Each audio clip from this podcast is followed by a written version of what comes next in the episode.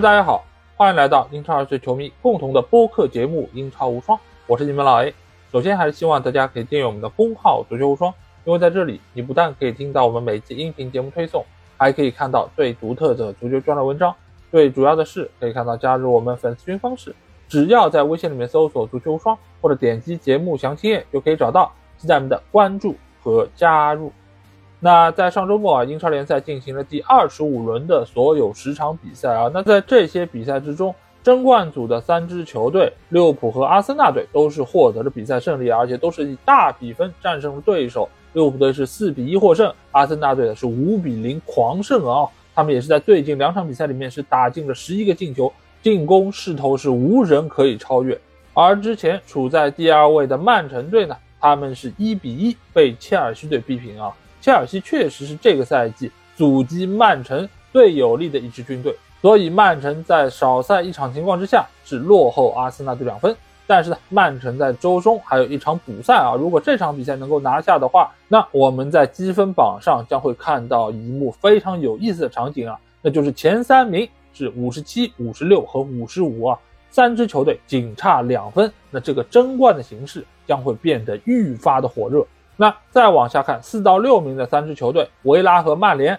都战胜了各自对手，而热刺呢，则是在主场输给了狼队啊。所以目前曼联距离身前的热刺仅仅相差了三分，而面对维拉也只是两场球的差距啊。所以对于最后的一个或者是两个欧冠的参赛名额，也有多支球队将会展开竞争。那从第七名往后，有多达五支球队组成了第三个集团啊。这些球队之间，他们的分差也仅仅只有三分。那为首呢是布莱顿队，身后的纽卡和西汉姆联队，这场比赛都没有获得胜利，所以他们的排名都有所下降。切尔西在逼平了强大的曼城之后啊，仍然是占据了最熟悉的第十名的这个位置。那来到积分榜的下半区啊，大多数球队都是以失利告终啊，尤其是三支升班马球队。这轮比赛都是输了球，尤其是谢联队啊，这轮比赛他们又是零比五大败给了布莱顿队。整个英超打到现在二十五轮，已经是拿到了六十五个失球啊，这个记录也是创造了俱乐部的一个历史啊。目前来说，它仍然是处在一个垫底的位置，三只升班马的保级形势仍然是不容乐观。那这节目我们照例会按照时间顺序来和大家一一盘点每一场比赛。但是呢，这个中间出了一点小小的问题是什么呢？就是这轮比赛最后一场，也就是水晶宫对埃弗顿的对决呢，是在周二凌晨才会进行。但是本周因为刚刚过年结束嘛，工作也比较多，各方面的事务也比较忙，而我周二之后呢，可能就没有时间再来录制节目了。所以这一期的英超精华不是那么完整啊，只有九场比赛。所以在这里要和大家先行说声抱歉，尤其是对于埃弗顿队还有水晶宫的球迷要说一声抱歉。那下一次看看有没有机会能和大家来补录这样一段内容。尤其是这段时间，我们也知道老帅霍奇森其实身体状况也不是特别理想，整个球队也是和他的身体状况一样，都是处在一个比较低迷的状态之中。我也不知道这场比赛水晶宫能不能在客场有所作为，能够让老帅宽宽心。好，那尽管这个比赛是少了一场啊，但是我们的节目质量还是会有所保证的。那接下去就有请大家跟随我一起进入到本轮的九场精彩的对决。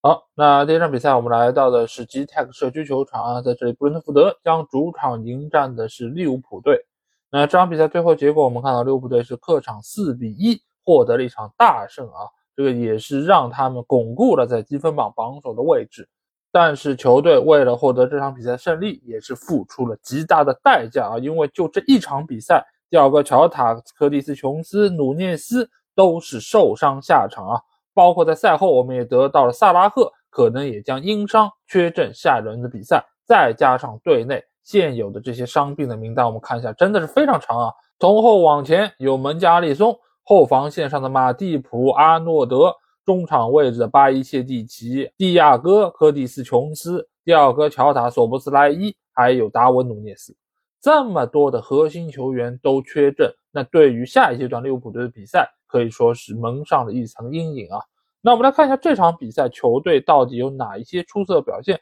我觉得第一个要提到球员就是中场的麦卡利斯特，因为麦卡利斯特引入到球队之后啊，之前的表现一直是不是那么亮眼啊？尤其是对比他在布莱顿队的发挥来说，尤其是将他打到六号位这个位置，他的发挥一直不是很稳定。但是呢，自从远藤航他能够在六号位有不错发挥之后啊，麦卡利斯特的位置就是不断的往前提，往前提的一个效果是什么呢？就是在进攻方面能够发挥出他传球乃至于终结的优势啊。这场比赛麦卡利斯特也是打进了一个进球，慢慢也让大家看出了他作为利物浦队中场大脑这个能力。另外一方面呢，就这场比赛小蜜蜂其实还是有所企图的，就是他们把整个的阵线压得比较靠前，依靠自己。在中前场，伊万托尼还有莫派的这个能力来不断的冲击利物浦队的后防线，其实中间也是产生了一定效果。包括我们记得在上半场，伊万托尼有一次带球突破，如果不是科纳特高速回追，在最后时刻干扰了一下伊万托尼的射门，那这次进攻很有可能对于利物浦队球门造成极大的威胁。随着布伦特福德的阵线往上提，那身后就留下了大量的空当。留给利物浦队来冲击，而利物浦队的攻防转换的速度，我们知道是非常快的，而且效率很高。那第一个进球其实就是这么来的，对吧？我们还记得那是一个布伦特福德的前场的定位球，所以大量的球员其实都压在了利物浦队的半场，想要形成人数的优势。其实就防守的安排来说，小蜜蜂没有太大的问题，他们在最后留下了一个中卫盯防第二个乔塔，前面还有三个防守球员在那边一字排开。这样的话，就算是利物浦队能够拿到球权有所转攻，那他们也可以第一时间来进行反抢。但是呢，他们没有想到利物浦队最大的一个威胁是什么？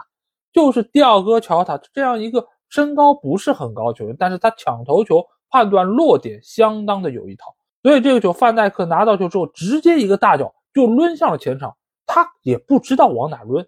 但是他只知道第二个乔塔有能力把这个球拿到处理好。所以，当范戴克起大脚抡的这一下的时候，第二个乔塔已经启动了，因为他是在中线的往后位置，所以不存在越位这个情况，所以他直接往前跑，而且很早的就判断到了这个球的落点，把这个球轻轻一点百度给了达文努涅斯，而努涅斯的这个处理也相当的精彩，他没有像以往那样劲射，而是相当轻巧的一脚挑射挑过了弗莱肯。这场比赛其实弗莱肯的发挥还是相当不错的。他也扑出了利物浦队多次有威胁射门，但是无奈利物浦队的攻势太猛烈了，而且布伦特福德确实也在身后留下了大量的空当，让利物浦队能够猛冲猛打。包括下半场萨拉赫打进那个进球，其实也是如法炮制。后场一个长传找到了哈克波，哈克波一个头球摆渡就来到了萨拉赫的面前，萨拉赫带球突破，然后一脚斜射。所以这场比赛利物浦队他打得非常的轻松，很重要的一个原因就是布伦特福德给了他们这样的机会。那这样的机会本身就是个双刃剑，如果能够把球打进，能够制造威胁，那球队或许还能够和利物浦队掰掰手腕。而且，即便这是个双刃剑，你如果遇到的不是利物浦队，而是其他的一些球队，就算是拿到了球权，他们能够有所转攻，也看到了布伦特福德身后有那么大空档，但是他们抢不到点。他们也没有那么快的速度能够把球转移到前场，那这个威胁也就不存在。但是恰巧他们遇到的就是利物浦，利物浦队在防守方面本身几个中卫球员，包括后腰球员的能力也是相当出色的，所以能够相当程度上阻挡住小蜜蜂的进攻，而且他们的由守转攻的速度，包括前场球员的处理球能力都相当出色，所以这正好就是撞到了利物浦队的舒适区，所以也最终造成这场比赛有一个相当大的比分。但是呢，整个球队现在这个情况，就像我们在这一趴刚开始时候说到了，尽管获得了比赛胜利，尽管在曼城少赛一场情况之下，利物浦队已经是拿到了五分的差距，巩固了自己在积分榜榜首位置。但是球队的这个伤病情况真的是让人非常担心，尤其是第二个乔塔，现在得到的情况是他至少伤缺两个月时间，那两个月之后赛季都快结束了，而且球队也面临着目前来说四线作战这么一个压力。所以球队的阵容不是那么完整，对于他们后期的比赛来说，影响是非常大的。而且这个影响不仅仅是影响到他们的技战术的发挥，也影响到后期球员的体能保证。所以这样一场大比分的胜利，在我看来是一场惨胜啊！只能说希望利物浦在之后的比赛中能够不要再经历这么大规模的伤病的考验。毕竟作为球迷来说，非常期待看到有三支球队在最后时刻能够来争夺英超冠军的这么一个盛况。好，那下场比赛我们来到是特夫摩尔球场，在这里伯恩利将主场迎战是阿森纳队。最后从比赛结果我们看到，阿森纳队是五比零大胜了伯恩利啊，也是连续第二场比赛在客场能够取得五加的进球啊，这也体现出了最近一段时间阿森纳队这个进攻的火力是非常的猛烈。之前我们和大家提到过，这球队在前十二轮比赛中。它整体的这个进球相比于上个赛季来说是有了很明显的一个退步，而且当时萨卡在队内是球队的一号射手，仅仅只打进了六个进球啊！但是没想到这两场比赛球队就打进了十一个进球，这个或许也是和他们东窗去海外拉练有一定的关系，让整个球队的状态得到了调整，也让球队的磨合变得更加的完美。那从这场比赛我们看到，球队是创造了大量机会，十六脚射门是创造了两点四二个预期进球。那球队表现最好球员呢？我个人觉得是中场的厄德高啊。厄德高在赛季刚开始的时候，其实发挥并不是特别的稳定，而且他的定位也是出现一定问题，就是他在中场这个位置和萨卡这个位置之间其实并没有很好的协调。但是在最近一段时间里面，你可以看到厄德高在中场这个发挥比之前好了不少。一个很重要的原因呢，就是在前锋位置上，他们是让特罗萨德来出任围九的位置。特罗萨德相比于热苏斯来说啊，他的带球能力其实不是那么出色，他的控球能力也不是很好，但是他的终结能力，他的跑位是相当出色的。所以呢，在禁区内部，他也是拿到了一些破门得分机会，这场比赛也是取得了一个进球。而在中场方面呢，更大程度上是把空间让给了厄德高。所以厄德高，你可以看到，无论是后插上的射门，还是在中场这个带球控球。其实都变得更加的游刃有余啊！这场比赛他那个抽射也是打得非常的精彩，也是在最短的时间里面替球队是确立胜局。另外一方面呢，球队的两个边翼位球员，也就是萨卡还有马丁内利，最近的状态也在回升之中。萨卡在经历一段时间的哑火之后啊，最近的六场比赛是有五场比赛取得了进球，一共是打进了七个进球啊，状态是相当的火热。而另外一边的马丁内利，尽管这场比赛没有取得进球，也没有助攻，但是他在左边路仍然是创造了大量机会。厄德高的那个进球也是和他的突破有非常大的关系啊。所以两个边路状态提升，也是对于整个阿森纳队在进攻方面带来了非常好的效果。而且这两场比赛我们看到都是客场，而且一球未丢啊，说明球队不只是在进攻方面有提升，在防守方面也是一如既往的稳健啊。这场比赛伯恩利队一共是有八脚射门，但是没有任何一次是考验到了大卫拉亚。所以说现在球队真正是做到了攻守兼备。而且目前球队在左边后卫位置上是继续沿用了基维尔啊，当然一方面是因为金廷科是有伤病，基维尔代打也是非常正常。而且基维尔最近一段时间他的整个的表现也是非常的出色啊，这场比赛又是助攻哈弗茨打进了这场比赛的最后一个进球，而且哈弗茨的这个进球是沿左边路一路带球突进到禁区这边，还穿裆过了对方的后卫，把球打进了球门。所以现在的哈弗茨变得是越来越自信啊。而且在球场上所起到的作用，我觉得也是全方位的啊。之前我们一直说他是除了进球什么事儿都能做，现在他连进球都可以了，那还有什么是不行的呢？所以在这场哈弗茨进球之后，又是拿出来和芒特进行了对比啊。我觉得这个习惯真的不是很好。为什么一定要拉踩呢？哈弗茨表现好，确实很值得庆贺。但是芒特，我们还是不要谈芒特了吧。但是最起码从哈弗茨的这个案例，我们就可以看得出来，有一些球员他并不是能力上有所欠缺，只是呢没有找到一个适合他的体系，没有找到一个懂他的主教练。所以在这里，我也相信芒特一定会打出身价的。就算打不出身价，做一个吉祥物也比安东尼要好看得多。好，那下场比赛我们来到的是克拉文农庄球场，在这里，弗勒姆将主场迎战是阿斯顿维拉。维拉队最近一段时间其实运势不是特别的好啊，因为他们有多名球员是受到了伤病的困扰。先是他们的后腰球员卡马拉受到了相当严重的伤病啊，将会缺阵一段时间。之后呢，又知道在训练中啊，他们的后卫球员迭戈卡洛斯也是出现了伤病啊，所以这场比赛他们派出的是一个新的后防线。和一个新的双后腰的组合，后防线我们先来看一下，中卫派上是朗格莱，还有保托雷斯啊，这两个球员我们之前也说到过，他们的身体对抗相对来说不是那么硬朗，但是呢，在出球在跑位方面，这个是他们特长，所以这场比赛对于富勒姆队的进攻球员，他们是做了相当有针对性的这个部署，这个盯防，所以呢，也是化解了对方多次有威胁的进攻。而在双后腰方面呢，这场比赛他们派出的是道格拉斯·鲁伊斯还有麦金的组合。麦金，我们也就是说这个球员其实更应该靠近对方的禁区，他在进攻方面作用应该更多的被放大。但是现在由于后腰缺人，他只能被拉回来。所以这场比赛在进攻方面啊，更大程度上要倚仗的就是右边路的里昂·拜利啊。里昂·拜利最近一段时间他的发挥确实是相当不错，他的突破是很少有防守球员能够跟得上的。再加上他有非常灵动的这个盘球，还有内切的射门能力啊！这场比赛他也有一脚外围的远射，是击中了横梁，是差一点点为球队取得进球。那这场比赛我们也看到了维拉队发挥最好球员是他们的中锋沃特金斯。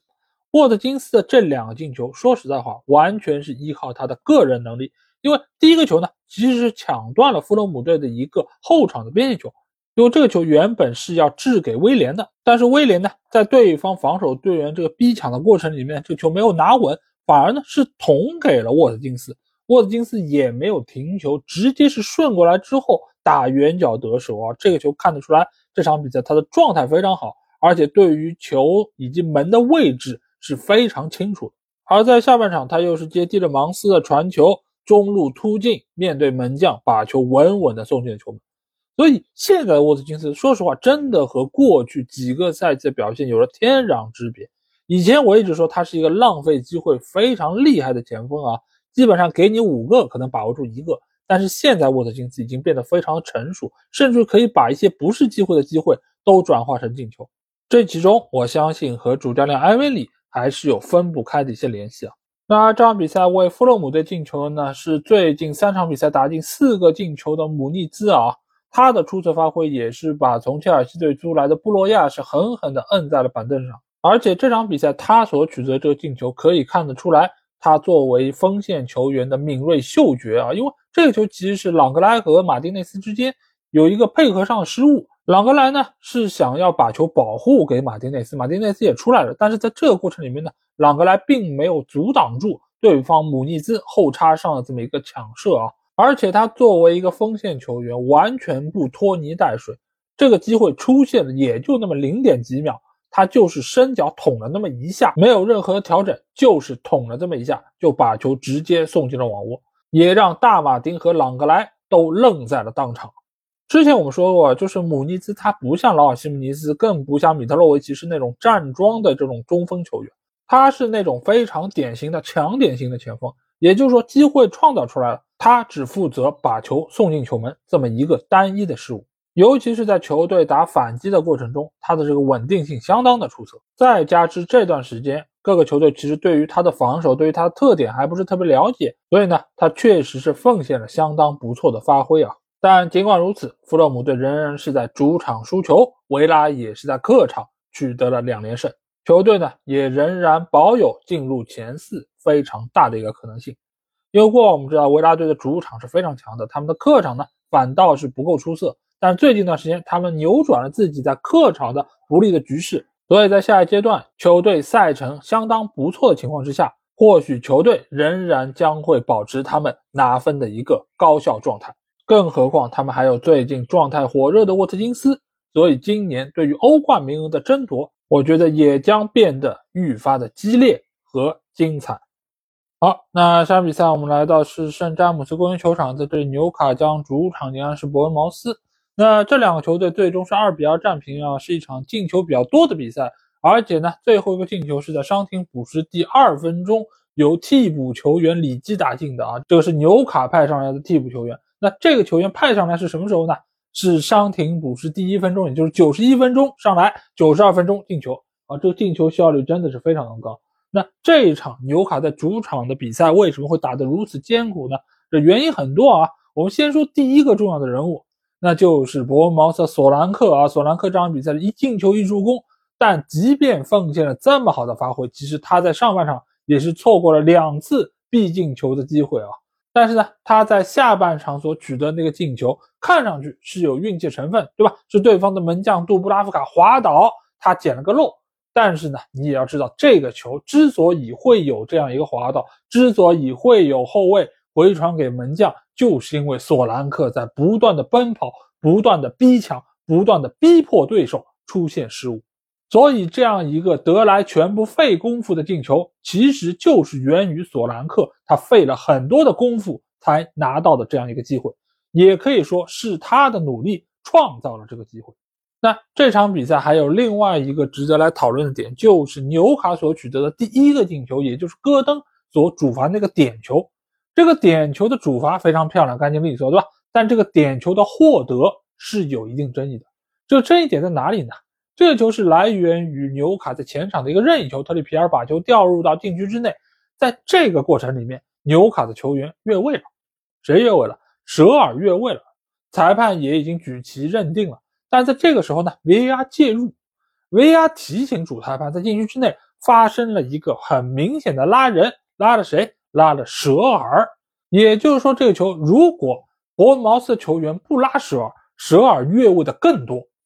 但是就是这样一个越位的情况之下，裁判判了一个点球给到了纽卡。那伊劳拉不干了，他在赛后其实也谈到了这个问题，就是这不是一个越位球嘛？你不管这个球拉没拉人，他也越位了。你掉进去，他抢到了点，他也是越位。但是呢，现行的规则是什么？就是你在禁区之内产生了拉人这样一个犯规的动作，我就可以判点球。而且你尽管是越位了，但是你也有可能不参与到这次进攻之中啊。你这个球掉进去，也有可能有其他不越位的球员抢到这个落点产生进球，都有可能。但是拉人这个动作本身你是犯规的，所以裁判判罚点球这个决定其实是没有问题的。这个就和我们以前说到，在禁区之内你产生了拉人，或许这个球根本就不往你这个被拉的球员那跑，但是点球也是点球。所以在这个时候呢。其实要规劝的就是防守队员不要轻易的拉人。那在下半场第六十九分钟的时候，塞门约在外围打出了一脚非常漂亮的远射，再次洞穿了杜布拉夫卡的十指关。那到了张丁补时第二分钟，我们刚才说到里基替补上来，仅仅一分钟就取得了进球啊！这个球其实来的也是非常的误打误撞，是里基想要头球摆渡给另外一侧球员，但是没有想到在中间呢。被伯恩茅斯球员碰了一下，又弹回到里基的脚下。他不等球落地，直接把球送入网底，最终为球队拿到了一分。这场比赛，两个球队都有过很好的发挥，也有过比较低级的失误，最终给大家奉献了一场高比分的比赛。但同时，我们要认识到，就是现在的纽卡，他队内这个伤病情况还是比较严重，尤其是在前锋位置啊。这场比赛是让戈登。打到了中锋的位置，因为他们队内的两个主力的前锋，也就是伊萨克还有卡伦威尔逊，都是出现了伤病的情况啊。所以目前对纽卡来说，整个球队在进攻方面、在防守方面还是存在比较明显的缺陷。而在这场比赛的平局之后啊，纽卡的排名已经下降到了第八位，他们距离身前第六位的曼联已经是拉开了七分的差距啊。所以今年。他们想要拿到欧冠的资格，基本上已经是不可能了。所以，切实可行的一个目标呢，就是放在拿到一个欧战的资格上。尽管或许在资金收入方面，相比打欧冠可能会少一点，但是球队最起码也是在双线作战，他们也能够为了这样一个目标呢，在下窗有更多的投入，引入更多有实力的球员，扩充自己板凳深度。我觉得这个对于球队来说，可能是一个更加稳定。且踏实的发展，而他们下一轮的对手将会是这轮比赛大胜了伯恩利队的阿森纳队啊！而且这两个球队在第一回合比赛中也是缔造了非常多争议的画面，届时这场比赛应该也会引起各方非常大的关注，看看到底是阿森纳队能够复仇成功，还是纽卡能够在一个赛季之中双杀枪手。但不管结果如何，这场比赛都会是下一轮。最引人关注的一场重头戏。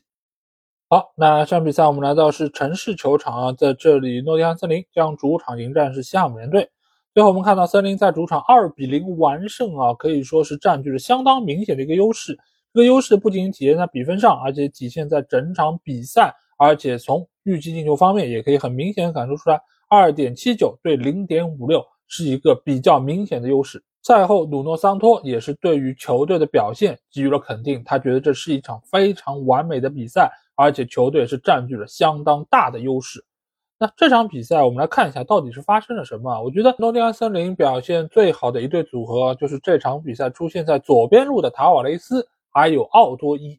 这两个球员。过往在前一个俱乐部其实都是受到很多球迷的非议啊。塔瓦雷斯是一个重攻轻防的球员。而奥多伊呢，是在外围浪射的球员，但是现在来到了森林之后，在努诺桑托的调教之下，你可以看出来，两个球员其实都很好的发挥了自己的能力。塔瓦雷斯的带球推进，还有奥多伊的带球突破、内切，还有传球。现在奥多伊呢，不再在外围浪射了，而是更大程度上寻找禁区之内还有另外一侧的传球点。同时，塔瓦雷斯在外围的背套也是能够很有效的撕开西汉姆联队防线啊。所以在面对这两个球员的情况之下，对方的曹法尔真的有一点点独木难支啊。所以这一侧呢，就成为了森林队进攻的强侧。而另外一方面，球队双后腰的配置也是产生了非常好的效果。菲利佩有很强的拦截能力，而多明戈斯呢，他在这场比赛中也是助攻阿沃尼打进了球队第一个进球。他的那个传球相当的具有隐蔽性啊，而且传球相当准确，给到了阿沃尼很好的调整空间。当然，西汉姆联队门将阿里奥拉。仍然是奉献了非常出色的发挥。如果不是他的存在，可能上半场的比分就将会被改写成三比零。那我们再来看一下西汉姆联队这边。照理来说，这场比赛安东尼奥先发出战，对于球队帮助应该非常大。但是反倒是他的出战，造成这场比赛西汉姆联队的打法有一点点的不清楚。为什么叫不清楚呢？因为以往来说，安东尼奥你打的中锋很好，对吧？但是就目前西汉姆联队的这个配置来说，反倒是产生了一个新的问题，什么问题呢？就是贾罗德·鲍恩和库杜斯到底谁打到右边路？因为这两个球员在这个位置都曾经奉献出非常好的发挥。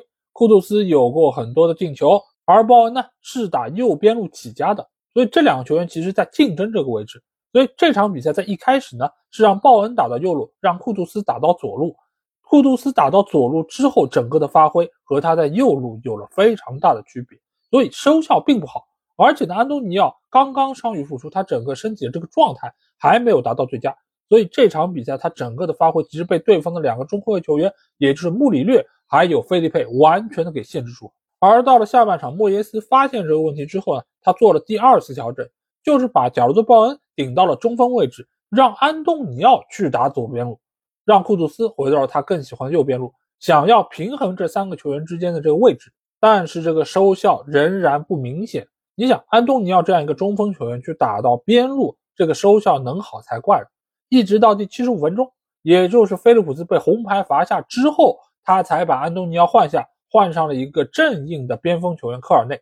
但是在这个情况下，球队已经少一个人了，而且一球落后。那在这个时候派上科尔内，是不是有一点点太晚了呢？那刚才我们也说到了菲利普斯那张红牌啊，这张红牌其实这场比赛一个非常重要的转折点。同时呢，也想借这样的一个机会来聊一聊这场比赛的年轻裁判托马斯·布拉摩尔。因为这场比赛我是在咪咕进行解说的嘛，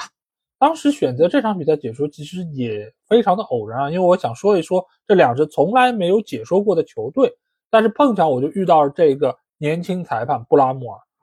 这个裁判当时其实我就说他的整个的执法是非常智能，一方面呢，对于两个球队的身体对抗是比较纵容的。另外一方面呢，对有一些动作，他的判罚呢又是比较严苛的，也就是说，他的判罚是缺乏统一性，同时呢缺少平衡性的。因此到后来，他只能依靠不断的出牌来平衡双方这个怒气啊。这场比赛他一共是出了一张红牌和八张黄牌，整个的掌控力可见一斑。而且在整场比赛中，他还漏判了森林队一个毫无争议的点球。那就是尼克威廉姆斯突入到禁区之后，被对方的防守队员踩到了脚面。这个球如果不是点球，那什么是点球？还好最后时刻是森林队获得了比赛胜利，那这一茬也就算过了，对吧？如果最后时刻西汉姆联队把比分扳平了呢？那鲁诺桑托赛后又要有话说了。所以我当时在解说的时候，我就说，我们总说英超的裁判水平差，对吧？这个误判，那个瞎了。应该把他们下放到英冠去吹，你让其他裁判来，那你让其他的裁判来，就是来像布拉摩尔这样的裁判？我倒也不是排斥说我不希望有年轻的裁判过来，毕竟你成为一个名哨，成为一个有经验的裁判，都是需要从自己的第一场比赛开始吹起的，经验呢也需要慢慢累积的。但是，一旦你们真的是把那些成名的裁判都下放到英冠去了，那最后的结果不但不会解决现有的裁判问题，反而会引起更多的争议。只不过呢，这场比赛这两个球队。都不是球迷很多的球队，所以在简中地区也没有引起太多的反响。但是假想一下，这两个球队如果换成的是利物浦、曼城、曼联或者其他的豪门球队，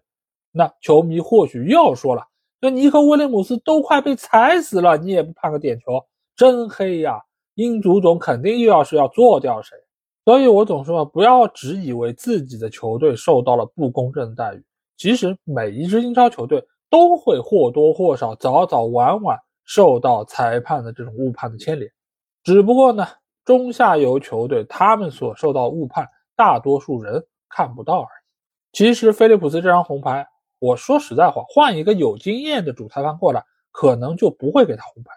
因为他那个动作并没有踢到吉布斯怀特，而且呢，鉴于他几分钟之前刚刚得到过一张黄牌，裁判也会酌情减轻对于他的处罚。所以吧，就像不要以为自己的球队是受到不公正待遇最多的球队一样，也不要以为自己遇到的裁判是最烂、最差、最瞎的裁判，因为比他们更瞎、更烂、更差的裁判有的是。因为裁判本质上就是一个熟练工，你只有吹的多了，水平才能高。而在他们水平提高之前，且要差、烂、瞎一段时间。所以呢。对于裁判要求不要太高，要给予他们足够的宽容。好，那下面比赛我们来到是热刺球场，在这里，特纳姆热刺将主场迎战是狼队。那这场比赛最后结果，我们看到狼队是客场二比一战胜了热刺啊，这也是爆出了本轮一个不大不小的冷门。那热刺为什么在主场会输球呢？我个人觉得啊一个很重要原因就是两个边后卫球员他们的集体缺阵啊。一边是乌多吉，另外一边呢是波罗，所以这场比赛呢是派上了本代，还有埃莫松、罗亚尔啊。那这场比赛，狼队其实对于热刺队的两个边后卫也是进行了有针对性的打击。上半场时候呢，埃莫松、罗亚尔是打在了右边路啊，所以内托一直是在这个方向。来对于这个位置进行反复的冲击啊，也是拿到了不少机会。而且下半场内托助攻若昂佩德罗打进的第二个进球，其实也是在摆脱了埃莫斯罗亚尔的防守之后，倒三角传中所造就的。当然，那个球的责任不应该完全记在埃莫松的身上，而主要是补防过来的比苏马并没有看住高速后上跟进的若昂戈麦斯，所以使得对方打进了这样一个进球。所以这场比赛啊，热刺在防守方面确实还是出现了比较多的问题，而且狼队也是进行了有针对性的部署。左边我们刚才说到的是内托，而右边的话呢，助攻上来的塞梅多也是创造了不少的机会。再加上从亚洲杯回归的黄喜灿啊，这场比赛也是先发出战，在锋线上也是拿到了一定的机会。但是呢，看出来他还是比较的疲劳，状态也没有恢复到上半赛季那个比较出色的时候啊。但是你如果说这场比赛狼队谁的发挥是至关重要的，我个人觉得就是那两个后腰球员，也就是勒米纳还有若昂戈麦斯。若昂戈麦斯我们知道这场比赛他是梅开二度，打进了两个进球，一个是刚才说到内托的倒三角传中，还有呢就是在上半场结束之前接萨拉维亚的这个角球啊，直接头球破门。所以他在进攻方面确实是非常重要。但是这两个球员的存在更大程度上是什么？是在防守端。尤其是在由守转攻的这一下策动进攻方面啊，两个球员都是非常的重要。因为我们也知道啊，今年这个狼队的主要打法其实就是抓转换这一下，就是当你在中场位置把球拿下来之后，由守转攻的这一下非常重要。而且呢，几个前锋球员他们前插的速度和坚决程度都是有保证的。那我们在提到内托，在提到黄喜灿、萨拉维亚等等这些球员的时候，我们就必须要知道这个球权是怎么来的。这个球权就来自于若昂戈麦斯还有勒米达，尤其是这场比赛狼队打进的第二个进球，就是一个非常好的代表。因为这个球他在断抢之后就是交给了戈麦斯，戈麦斯及时把球分给了右路突进的内托，内托凭借自己的速度不断往前跑。这个时候呢，若昂戈麦斯也没有闲着，他把球分出去之后呢，自己也是全力的往对方的禁区在冲刺。这个情况之下，也是让内托到禁区底线的时候能够找到合适的传球点，最终造成了他倒三角回传之后，若昂戈麦斯正好拍马赶到，把球打进球门。我们要知道，这场比赛维卡里奥又给大家奉献了非常出色的发挥。如果不是他的存在，有可能球队在上半场就会大比分落后。但是即便如此，面对若昂戈麦斯的这个射门，他也是无能为力。这赛季的热刺确实在打法方面变得更加的激进，但同时呢，在身后也是留下了大量的空当，尤其是两个主力边后卫没有办法出战的情况之下，给了狼队更多的反击的空间。同时呢，刚才我们说到狼队两个双后腰在防守方面的贡献，也是使得热刺在这场比赛中进攻方面也是受到了极大的阻碍。尽管库鲁打进那个扳平的进球确实非常的漂亮，但是这很难称之为是一个具体的套路，而是在禁区之内呢。依靠自己的嗅觉拿到这个球权，最后的那下射门也更大程度上体现的是库卢的个人能力。所以球队尽管在控球率方面是占据了一个碾压性的优势，但是在整体的把握机会能力还有进攻效率方面，狼队才是做得更好的一方。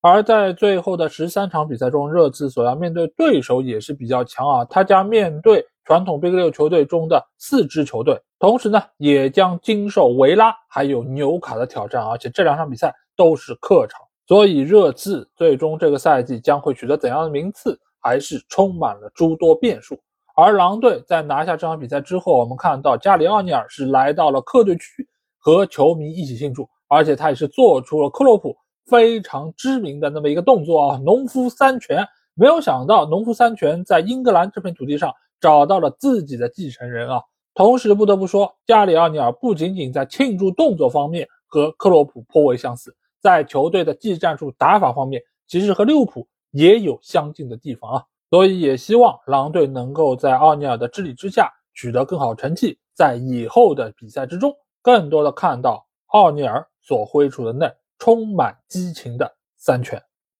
好，那这场比赛我们来到是伊蒂哈德球场，在这里曼城将主场迎战是切尔西。那这场比赛的一些基本情况啊，还有一些热议的话题呢，我们在周日的付费节目中已经和大家聊过了。那在这里聊一个小的话题点吧，那就是在这场比赛之中，我们看到切尔西表现非常出色的两个球员斯特林还有帕尔默都是来自于曼城队啊。那为什么当时曼城队会考虑？把如此出色的两个球员卖给切尔西呢？尤其是其中的小将帕尔默啊，曾经也是瓜迪奥拉非常看好的一个球员，也是对他给予了非常大的信任。在很多场比赛的最后时刻，大局已定的情况下，都是会派帕尔默上场打那么十来二十分钟，让他感受一下英超的氛围。那现在把他卖给切尔西之后，反过头来有那么好的发挥，而且他参与进球这个数量。甚至于要比曼城队的太子福登还要多，那曼城是不是做了一笔亏本的买卖？我觉得答案肯定是否定的啊，因为曼城在做这样生意的时候，他肯定是考虑过各种各样情况，他是评估过球员的能力啊各方面。帕尔默确实是一个很有才华的球员，但是呢，他在曼城队拿不到这么多资源。哎，这个词其实也是在今天群里有提到过的，就是很多人都说，哎，像这种巴克利呀。包括索兰克啊、安兰加啊这些球员在离开豪门之后都有非常出色的发挥。那为什么当初豪门要把他们给弃之不用呢？一个很重要的原因就是在豪门之中有比他们更加出色的球员来占用资源。有一些球员你没有办法给他空间，没有办法给他资源，他就发挥不出那样的水准。他们在中下游球队是绝对的大腿，球队自然会把资源给到他们。那他们也能够有很好的发挥，但是在豪门呢，竞争很激烈。但凡只要在能力上比你优秀一点，可能人家就是大哥，你就是小弟。这个问题也同样出现在上一期节目中，有一个朋友在评论区问我的问题，就是如何看待小蜘蛛阿尔瓦雷斯最近一段时间状态低迷这个事儿。我的回答也很简单，就是丁丁德布劳内回来之后，他的低迷几乎成为了必然，因为德布劳内不回来，他这个位置是空着的。那小蜘蛛可以打到这边，他也有一定的持球空间，他有自己发挥能力的舞台。但是德布劳内回来之后，你要么就要想好和德布劳内共存的问题，你要么就是要牺牲一定自己的球权和自己的能力范围。那这个层面上，德布劳内能够得到充分发挥，那小蜘蛛一定是受限的。那他的能力又不是说我各方各面都很强。我在上一期在付费节目中也有说到，小蜘蛛个人的能力全面性，你不要说和德布劳内相比，你和贝尔纳多·席尔瓦放在一起，其实可能都还不如。当然，阿尔瓦雷斯有他年轻，也有他其他优势的地方，这个是有的。但是从综合的评定，从个人的全面能力上来说，德布劳内这个顺位肯定是要在小蜘蛛之上的。那瓜迪奥拉也一定会把更多的资源往德布劳内身上去倾斜，希望能够最大化他的个人能力，因为这个对于球队来说是更有帮助的。而对于中小球队来说，没有这个困扰，因为我的球队里面好球员根本就没有几个，你只要肯来，我就给你最好的待遇，给你全部的球权和资源。所以这也就是我为什么经常会说一句话，就是足球这个运动并不是简单的球员的堆砌。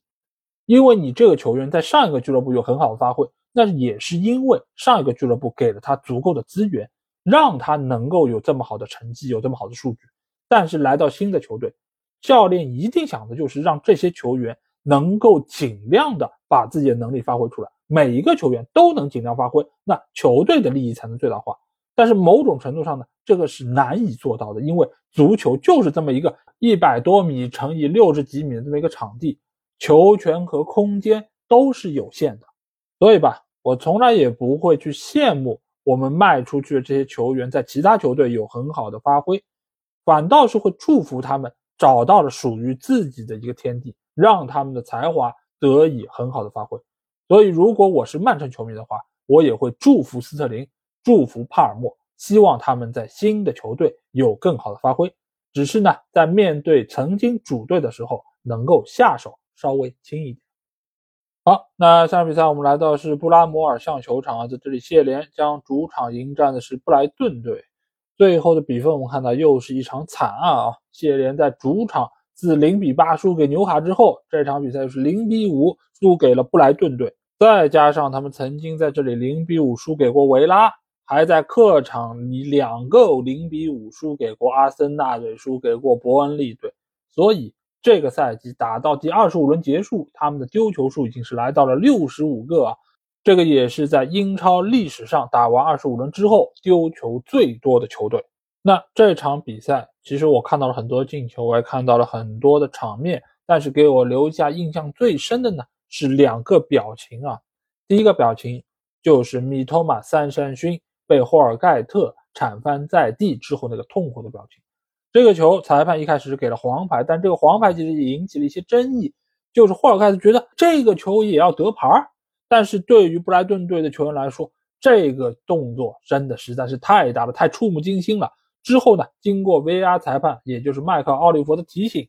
主裁判阿特维尔是改判了红牌，将霍尔盖特罚出了场。这个动作我们看到，这个脚是高高抬起，而且是亮鞋底。这个是两个红牌动作的叠加呀，对吧？而且又是从很远的距离过来，这个前冲力也足够的强，再加上他的这个鞋钉是刮到了三球王的大腿上，所以整个这个动作，我觉得不只是要给红牌，甚至于之后有追加的处罚，我觉得也不为过。那对于一个防守本来就羸弱不堪的球队，在这么早就第十三分钟就罚下了一个后卫球员。那对于他们来说，这场比赛就变得无比的艰难。再加上布莱顿队本身就是一个在进攻方面套路非常丰富的球队，所以在后面的绝大多数的比赛之中，布莱顿队都是掌控住了局面。他们的控球率高达百分之七十九点四啊，差不多百分之八十，射门达到了二十四脚，预期进球达到了二点九三。这些数据其实已经非常的苍白了，因为整场比赛就是一个半场的攻防演练。谢联队有过一些攻势，也曾经打进过一个进球，但是被吹罚无效了。但是这不过是整场比赛一个非常小的缩影，绝大多数都是看到布莱顿队在压着谢联队。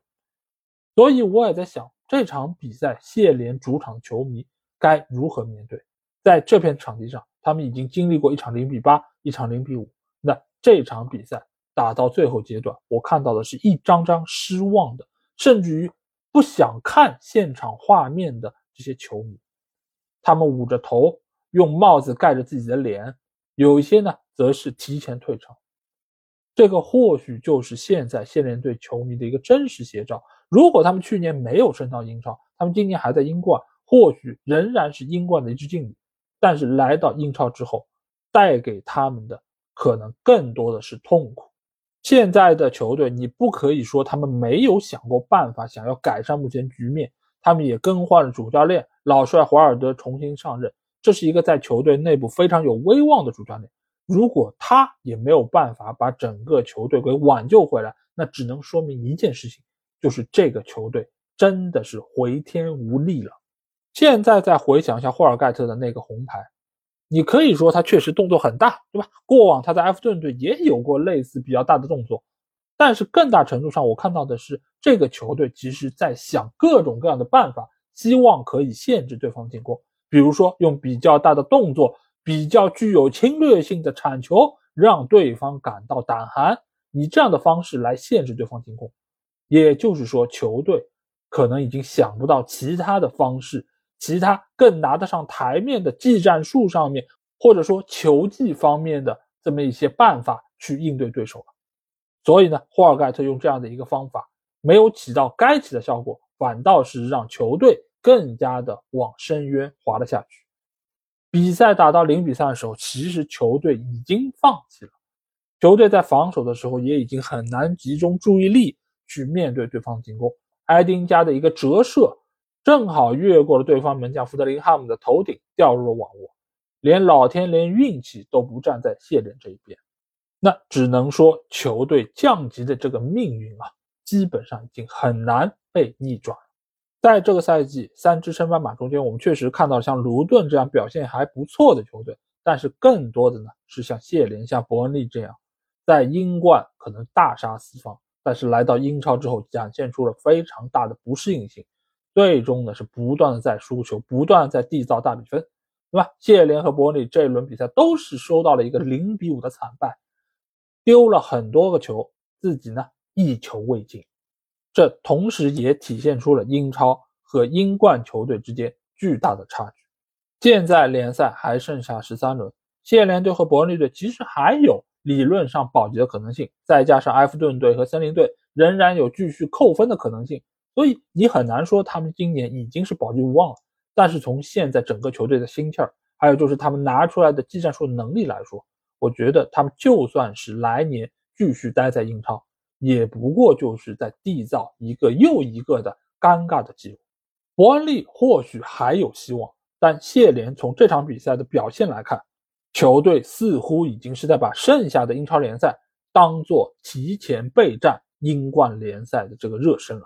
那既然如此，我希望谢联队整个球队能够从上到下享受英超的最后十三场比赛，打出你们该有的精气神。毕竟这样高水平的比赛对于他们来说是打一场少一场。好，那最后一场比赛我们来到的是肯尼尔沃斯路球场，在这里卢顿将主场迎战是曼联啊。曼联最终是依靠开场前七分钟霍伊伦的梅开二度，是二比一战胜了卢顿队啊。昨天这场比赛其实我也没有看，我是觉得一觉醒来那还不得是一场胜利吗？胜利是胜利啊，但是这个就被很多球迷称为什么？屎味巧克力啊，又来了！屎味巧克力，再怎么样，它也是个巧克力。但是呢，这确实是个屎味啊，因为这场比赛中其实有很多令人失望的地方啊。那第一个让人失望点呢，肯定是有那么多的破门机会，二点八亿个预期进球，只打进了两个球，而且这两个进球，说实在话啊，第一个球呢是对方的传球失误，给到了霍伊伦一个单刀的机会；第二个球呢更是误打误撞，加纳乔外围的一脚远射。打到了霍伊伦的身上，弹进了网内。这种进球，用一个很通俗的说法是什么？就是运气球，完全是靠运气，根本不是球员什么技战术啊或者套路啊等等没有的，就是完全一脚外围的抡，然后打到了霍伊伦身上，弹进了网内。如果不是对方的后卫球员拖得比较靠后，这个球还是越位球，对吧？所以这种球呢，你可以说是球员的门前嗅觉，对吧？这是一个比较好听的说法。但其实呢，就是一个运气。但是在之后，曼联错失了大量的进球机会，这个是实力上面的真正体现。当然，我也不认为这个是他们真正的实力，但是最起码说明了一些问题，也就是当好机会放在面前的时候，曼联是很有可能抓不住的。同样的这套说辞，我应该是在前年有一期节目中，也是曼联打利兹联队那一次的比赛之中，曼联获得了大量的单刀球这反击的机会，就是和这场比赛一样一样的。当时我说啊，曼联是一场六比二的大胜，应该是如果那场比赛曼联把握机会能力再强一些，可能是可以上双的，是一个十几比二的超大胜利，也就是用林良锋的话来说，是一场败人品的比赛。我当时的看法是什么？就是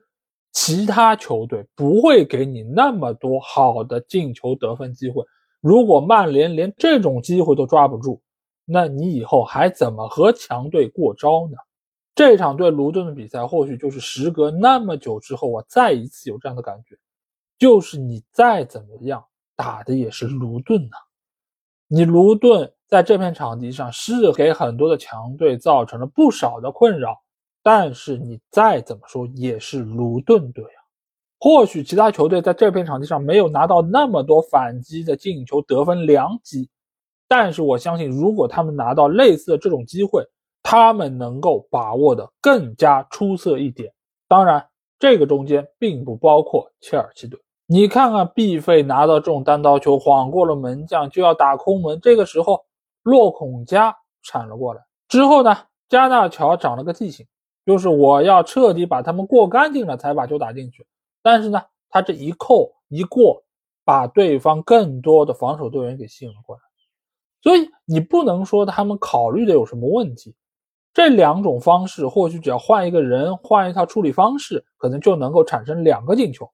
但是问题就是他们在面对这种情况的时候，没有选择最合适的方式。这段时间，曼联的赛程确实是相当不错，他们也取得了骄人的战绩，对吧？联赛已经是四连胜了，各项赛事已经是五连胜了，确实是很好。但是我们也要知道，赛程不会永远这么好。接下去打完下一轮的对手之后，他们将会面对的是曼城，